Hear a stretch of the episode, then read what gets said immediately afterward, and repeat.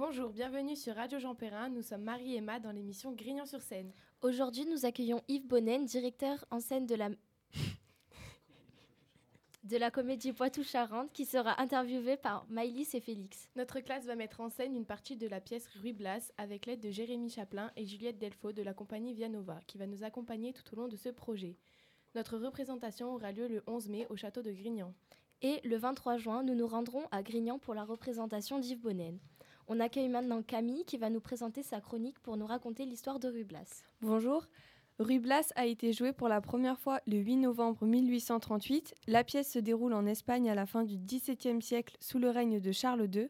Dont Saluste, un ministre est exilé sur ordre de la reine après avoir mis enceinte une de ses suivantes. Par vengeance, il veut humilier la reine en la faisant tomber amoureuse de son valet Ruy Blas. Pour cela, il fait passer ce dernier pour Don César, un noble de la cour qu'on croit mort ou parti dans un autre pays. Rublas étant déjà fou amoureux de la reine, accepte la proposition de Don Saluste. Il réussit à séduire la reine en déposant pour elle des myosotis sur un banc, en lui écrivant des lettres et en lui offrant sa protection. Lors de sa création, la pièce a essuyé de nombreuses critiques négatives. On lui a reproché son manque de vraisemblance. Par exemple, dans le quatrième acte, Don César tombe comme par hasard dans la maison secrète de Don Saluste, juste le soir où la vengeance doit s'accomplir.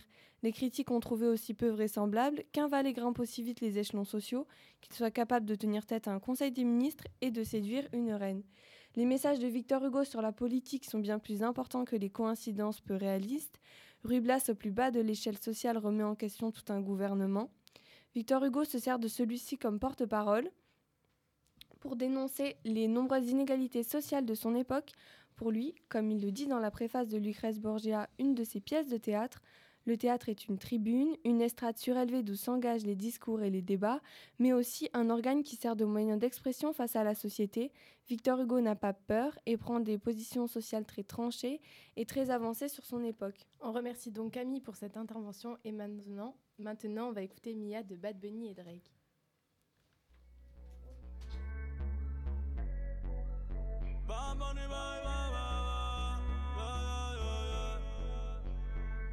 Yeah.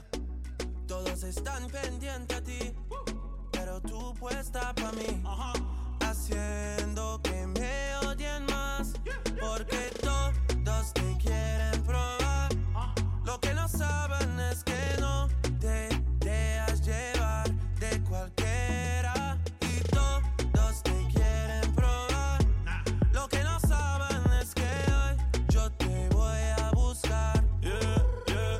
que tú eres mía,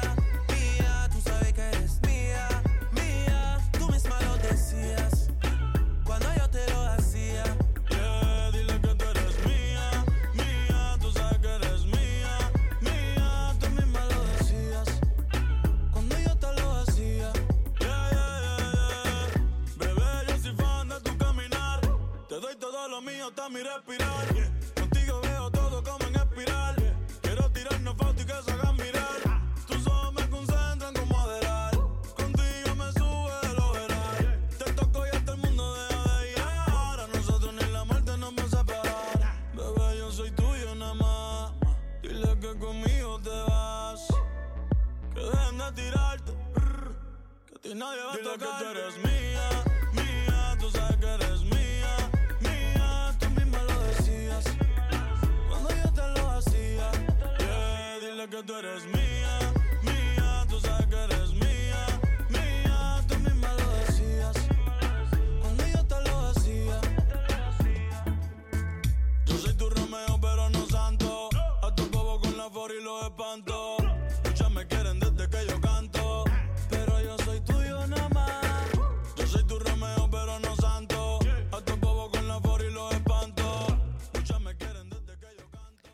Maintenant, on va laisser la parole à Félix pour l'interview d'Yves Bonnen.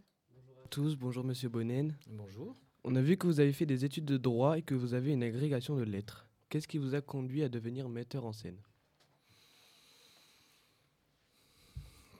C'est un désir sans doute assez lointain, mais euh, on ne s'en rend pas nécessairement compte euh, tout de suite. euh. Donc j'ai d'abord fait du théâtre euh, quand j'avais votre âge, euh, parce que ça m'amusait, mais sans savoir que ce, serait fondamental. Et c'est sans doute parce que mes parents ont senti que c'était pas fondamental, en tout cas que c'était pas encore, très clair euh, en moi à, à 18 ans, qu'ils m'ont dit tu vas d'abord faire des études, des études de droit en tant que fils d'avocat, c'était assez logique. En tout cas, c'est comme ça euh, euh, qu'il qu'il l'imaginait. J'étais celui qui parlait le plus facilement, qui prenait le plus facilement la parole à la maison et devant mes camarades. Et, et après ça, euh, pendant mes études à l'université, d'abord le droit et puis euh, donc les lettres, euh, j'ai fait partie de troupes et notamment du théâtre universitaire. Et là, j'ai senti petit à petit que ça prenait de plus en plus de place et on avait fait un deal avec mes parents qui était que si je réussissais mes études de droit, j'aurais le droit d'après de faire des études de théâtre et, et qu'ils financeraient. Donc voilà, c'est un deal qui a tenu jusqu'au bout. Mais si j'ai- continué, parce que j'aurais pu euh, m'arrêter euh, au droit et aux lettres, j'aimais beaucoup les études et ça marchait bien, j'avais des facilités à l'université. L'idée de prendre la parole en tant qu'avocat, d'une certaine manière, c'était peut-être déjà un petit peu du théâtre. Mais comme je l'ai expliqué à vos camarades tout à l'heure, euh, il se fait que lors d'une des représentations avec le théâtre universitaire, la critique qui d'habitude était favorable à ce que je faisais est devenue tout d'un coup très méchante. Et ça m'a tellement atteint que je me suis dit que ça voulait euh, euh, dire quelque chose. Ça touchait quelque chose de sensible en moi. Donc je me suis posé la question et je me suis rendu compte que sans doute le désir de théâtre, j'avais du mal à, y accéder, peut-être aussi parce que je venais d'une famille relativement classique et euh, dans laquelle il y avait... l'i- L'idée d'un troubadour n'était pas nécessairement l'idée la plus, évidente. Mon père, qui était un excellent violoncelliste, qui aurait voulu faire ce métier, euh, s'est vu euh, renvoyé dans les filets par son père à lui, qui lui a dit euh, il n'y aura pas de musicien chez nous. Enfin, tu apprendras le violoncelle, c'est très bien. Tu en joueras pour ta femme le, le dimanche, mais tu seras avocat. Et c'était avant, bien avant, puisque c'est mon père, mon époque. Donc lui, il a, il a accepté. Voilà, il est devenu avocat. Peut-être d'une certaine manière, quand je lui dit que je voulais vraiment faire du théâtre et qu'il a senti ça, mais je parle de mon père, ma mère pensait la même chose, a-t-il senti qu'au fond, il y avait vraiment un désir euh, très fort? Alors il a voulu prendre certaines précautions, euh, que j'ai un diplôme, au cas où après j'aurais des difficultés, mais euh, il l'a toujours compris. Donc quand je lui ai dit je veux passer des, concours de théâtre, il m'a dit ben bon, c'est ce qu'on avait conclu ensemble, vas-y. Et puis je, les ai réussis euh, sans difficulté. Et, j'ai trouvé après ma vraie voie. Mais le théâtre euh, a, a toujours été nourri pour moi aussi de ces études que j'ai pu faire. C'est pas pour ça que je conseille à, à tout comédien ou metteur en scène d'en faire. Mais avoir fait des études de droit et de lettres, ça aide. Le droit, ça m'aide beaucoup à diriger euh, un, théâtre, comme je le dirige aujourd'hui, euh, à la Comédie Poitou-Charentes. Ne fût-ce que quand vous relisez les, contrats que vous faites signer aux comédiens, aux techniciens, ou quand vous recevez beaucoup d'argent, la façon dont vous gérez l'argent public, eh ben, c'est bien de connaître les règles, de savoir les lire, de connaître les lois. Et les lettres, ben, c'est intéressant parce que quand vous étudiez, et travaillez des auteurs aussi complexes que Victor Hugo, ben, il faut savoir euh, ce que les choses veulent dire. Et, et donc l'amour des mots m'aide aussi à en connaître la valeur et à l'expliquer aux comédiens. D'accord. Qu'est-ce qui vous a mené à venir habiter en France? Ah, sous-entendu, vous qui êtes belge. Non, mais. Non, parce que je suis belge euh, de naissance. Et puis, euh, comme tous les Belges, on rêve d'épouser une Parisienne.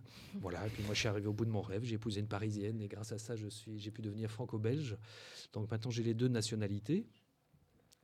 Mais venir habiter en France, c'est parce que quand j'ai fait mes études en Belgique, euh, la Belgique est un, pays relativement récent, en tout cas dans sa forme actuelle.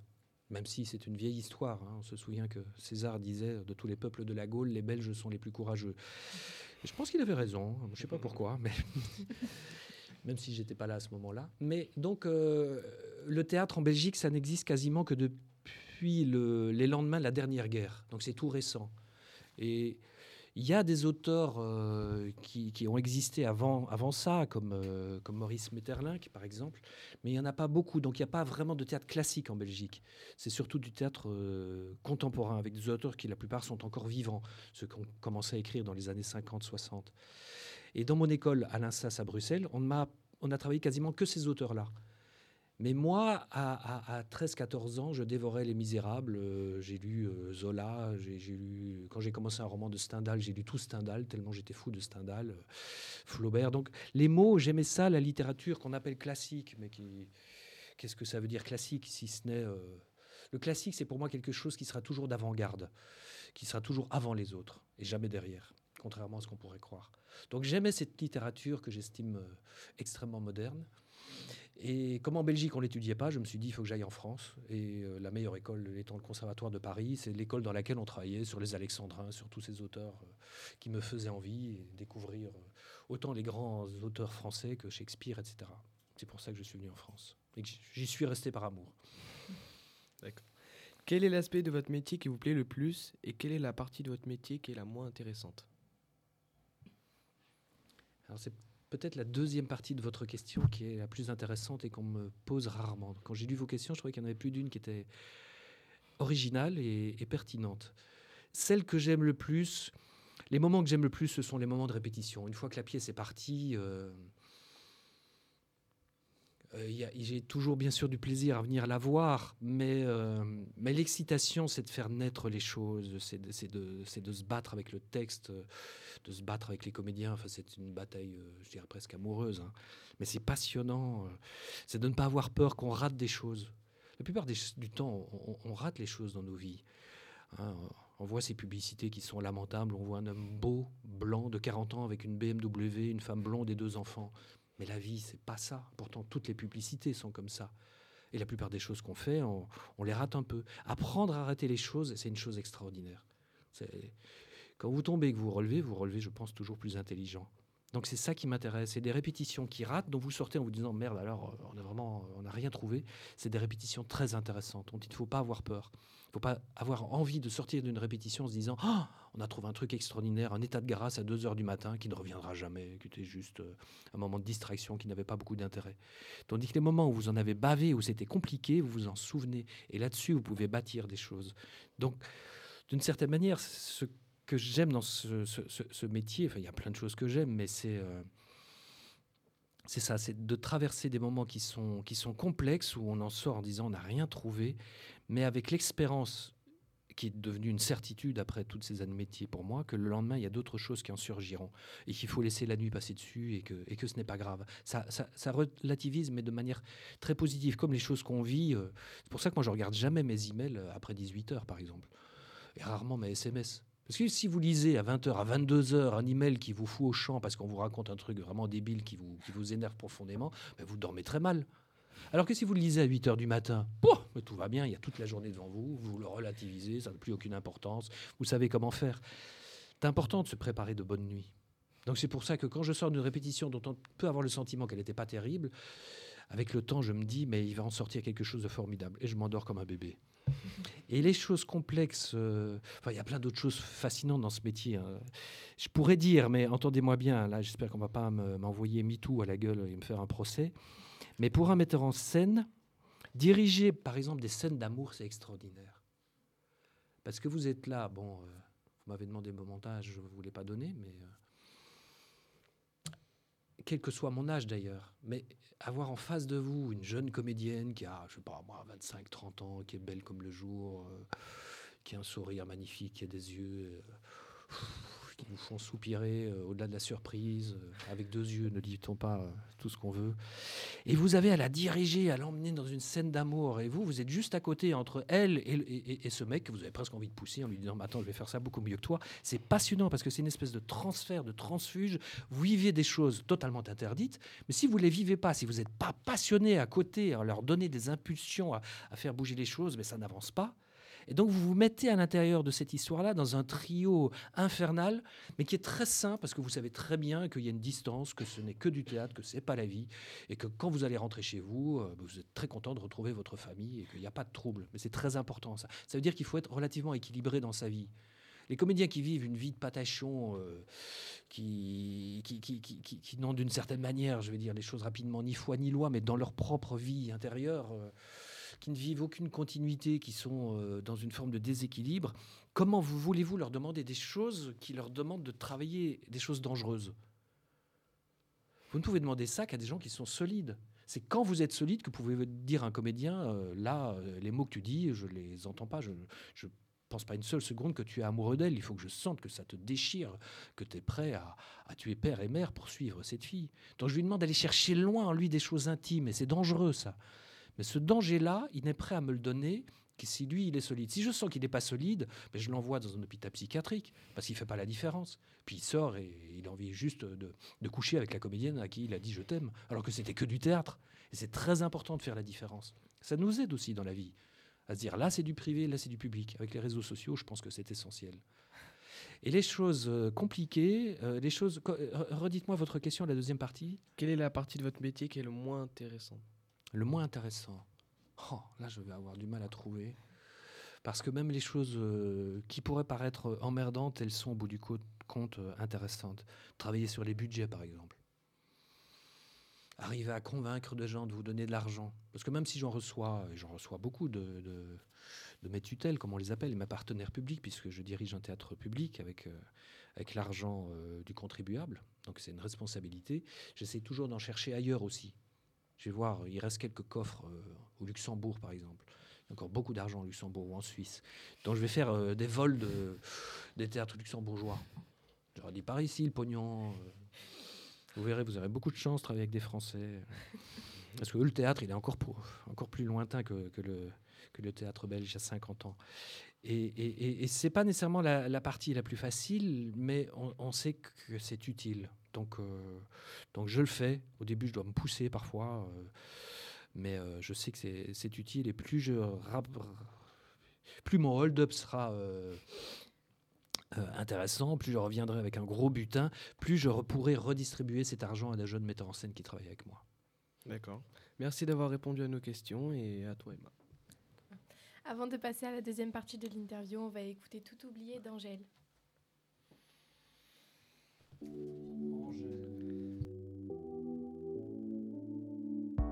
N'existe pas sans son contraire, qui lui semble facile à trouver.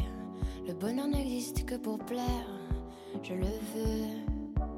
Enfin, je commence à douter d'en avoir vraiment rêvé. Est-ce une envie Parfois, je me sens obligée. Le spleen n'est plus à la mode, c'est pas compliqué d'être heureux. Le spleen n'est plus à la mode, c'est pas compliqué. Tout, il faudrait tout oublier. On il faudrait tout oublier. On joue, mais là j'ai trop joué. À ce bonheur, si je le veux, je l'aurai. n'existe pas sans son contraire. Une jeunesse pleine de sentiments.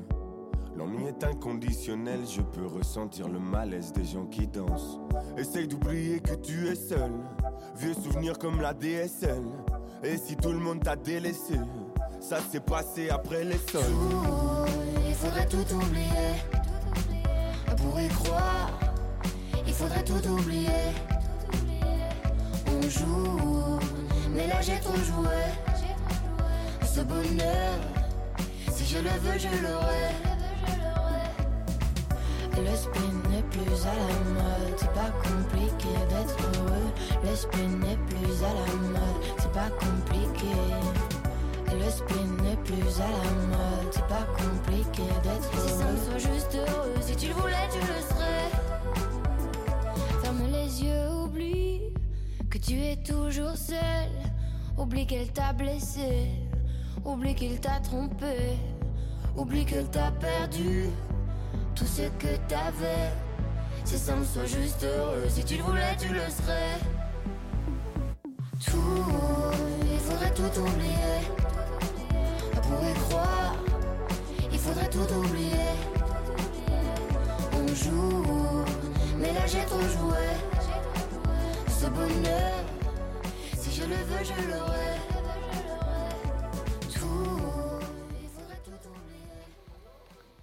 Après cette pause musicale, on donne la parole à Maïlis pour la seconde partie de l'interview.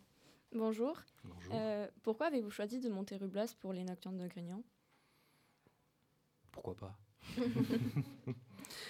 C'est une pièce formidable qui est très connue et qui est très peu montée. Donc déjà, ça, c'est attirant. C'est comme le Cid, euh, il y a des grandes pièces que, que tout le monde attend, mais que personne ne monte parce que peut-être elles font peur. D'abord, ça demande, ça demande des moyens, c'est vrai. Euh, C'est une grosse distribution, même si j'ai pas mis euh, tous les personnages. euh, Il y a quand même 10 comédiens, puis j'ai rajouté deux musiciennes, 12 personnes. Donc euh, ça, les costumes, Le décor, c'est un gros budget, c'est peut-être un des plus gros que j'ai jamais eu. Mais comme j'ai, je vous le disais tout à l'heure, la chance d'avoir des moyens, il faut aussi que je les utilise pour faire certaines choses qu'on fait peu. Des pièces à deux, trois comédiens qu'on peut faire plus facilement. Celles-là, elles sont rarement montées. Je vois à quel point elles sont attendues. Et je pense que qu'on les connaisse ou pas, elles vont faire rêver. Parce que notamment, elles parlent d'un interdit, d'un jeune homme, Ruy Blas, qui vient d'un milieu très simple, euh, qui est serviteur, qui est laquais, et qui tombe euh, invraisemblable amoureux d'une reine. Alors chacun peut transposer à l'endroit où il est euh, les amours qu'on pense impossibles ou interdits. Quelqu'un d'un- autre, euh, autre milieu ou quelqu'un qu'on a découvert à l'étranger qu'on ne reverra plus jamais, euh, quelqu'un d'un autre âge, d'une autre culture, d'une autre langue. euh. Il y a plein de choses qui peuvent nous faire penser que la personne dont on tombe amoureux, ben, on ne pourra jamais vivre cet amour avec elle. Et là, il y croit, il y pense fortement, et, moi j'aime ça, ces idées d'interdit. Voilà, moi c'est arrivé de me dire aussi que tel amour était impossible pour moi. Et puis voilà, peut-être que euh, j'ai vécu mon, mon à une certaine époque.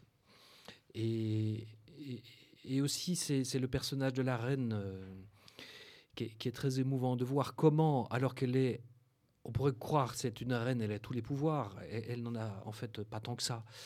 Elle est dans une cour totalement corsetée où elle doit faire euh, les choses selon les, les règles et les usages qui existent depuis des, dizaines d'années, si pas des siècles. Son mari est, est Palo, c'est une espèce de Jean foutre qu'on ne voit jamais, qui passe son temps à la chasse, euh, qui dirige très mal ce pays, qui est en train de sombrer. Et donc, euh, elle, porte en même temps cette responsabilité euh, politique. Et elle va arriver, à travers ce jeune homme, Ruy Blas, euh, qu'elle aime, à lui donner aussi, à lui demander de travailler pour l'Espagne, d'avoir un rôle politique euh, magnifique. euh, Et c'est grâce à elle voilà, que, la cloche a sonné en Espagne et, qu- et qu'on a dit euh, il faut arrêter, vous croyez que c'était la, la récréation Eh Ben non, maintenant on va travailler, on va travailler dur. Et il envoie son message bon appétit, messieurs, aux ministres intègres, etc., en leur disant fine de rire. Euh, et c'est cette alliance magnifique, cet alliage euh, même entre euh, cette femme et cet homme, dans lequel, sinon, s'ils n'auront pas d'enfants, ils auront au moins eu cette fécondité-là, qui est ce message politique magnifique qu'ils ont fait passer. et que Victor Hugo voulait faire passer, s'il a situé ça en Espagne, c'est pour que ce soit entendu avec moins de réticence en France, puisqu'auparavant, ces pièces avaient été souvent censurées. Merci. Quand on a fait le sondage dans la classe, les élèves ont préféré Don César car il apporte un peu de légèreté et d'humour. Et vous, c'est du coup la reine, le personnage que vous préférez ou C'est celui euh, auquel je m'identifie le plus. Euh, peut-être, peut-être simplement, oui, je me mets à la place de Ruy Blas, mais c'est celle qui me fait le plus rêver. Mais Don César, il est très, il est essentiel euh, dans la pièce. Cette pièce, elle a été écrite par un homme qui avait découvert Shakespeare et qui aimait énormément Shakespeare. Et une des grandes forces de Shakespeare, c'est que c'est un homme qui a dit mais comment elle est la vie? La vie, elle n'est pas euh, jaune, toute jaune, toute rose, toute verte, toute bleue. Elle est toutes les couleurs. C'est un camailleux, c'est un, festival de couleurs. Donc euh, pourquoi le théâtre ne serait pas comme ça? Alors que très souvent, les auteurs écrivaient des pièces qui étaient euh, tragiques, dans lesquelles il n'y avait pas une once de rire, comiques, dans lesquelles il n'y avait pas une once de réflexion, mélodramatiques, dans lesquelles il n'y avait pas une once de politique. Enfin, des pièces qui étaient en sens unique, univoque, avec une seule couleur. Et Shakespeare a dit, mais non, nous dans la vie, à 10 heures on est intelligent, à 11 heures on est de mauvaise humeur, à 12 heures on a faim, à 15 heures on est fatigué, à 17 heures euh, on a un caractère de cochon, à 20 heures on est amoureux, à 23 heures on, veut faire la fête, et à 2 heures matin on est complètement ivre. Et c'est tout ça, c'est toutes ces heures-là qu'il faut mettre dans une pièce. Donc euh, il a mis tout ça, et Don César il est très important parce qu'il apporte cette couleur euh, comique, mais il faut trouver en Don César, dans ce personnage, les moments où il n'est pas que comique. Ruy Blas, il est, pour dire les choses rapidement, très romantique, mais il n'est pas que romantique. Donc il faut pouvoir trouver les moments où il est euh, léger, où il peut faire rire. Saluste, on pourra dire, c'est une crapule. Vous connaissez cette, cette expression des Espagnols. Ils disent dangereux comme un barbier qui a le hoquet. Le barbier, c'est donc celui qui fait la coupe, euh, la barbe, mais avec euh, un coupe-chou, avec un, instrument très tranchant. Alors vous imaginez un barbier qui vous fait la barbe et qui a le hockey, c'est extrêmement dangereux. Barbier. Dangereux comme euh, un barbier qui a le hockey. Donc Saluste, il est comme ça, mais il faut qu'il soit à certains moments touchant. Il faut qu'il soit drôle. Donc tous les personnages doivent avoir la possibilité de faire valoir toutes ces couleurs à l'intérieur de la pièce. Et donc je les aime tous. De notre côté, nous avons bien avancé dans les répétitions. Et pour vous, les répétitions ont-elles déjà commencé? Non, elle commence lundi. Donc euh, je suis euh, très impatient de, les commencer, de venir ici deux jours à Grignan, vous rencontrer, rencontrer le public, rencontrer la presse. euh, c'est bien parce que ça m'a permis de redire des choses et, de me confronter aussi aux questions. ça, me rend plus impatient que jamais. Et j'ai la, chance d'avoir de longues répétitions, dix semaines de répétition. Merci. Euh, je vais redonner la parole à Marie. Merci Maëlys et Félix pour cette interview. Merci aussi à Yves Bonnen d'avoir répondu à nos questions. On vous rappelle aussi que notre représentation sera le 11 mai au château de Grignan. Nous vous informons que nous, travaillons, que nous travaillons avec Résonance Média et nous alimentons un blog appelé Grignan sur scène, sur lequel vous pouvez retrouver des vidéos, des interviews, des photos et plein d'autres choses en rapport avec notre projet Ruy Blas. Nous remercions toute l'équipe de techniciens, les intervieweurs, la chroniqueuse et bien sûr Yves Bonnen d'être présent avec nous. Passez une bonne journée et à bientôt dans notre émission Grignan sur scène. Au revoir. Au revoir.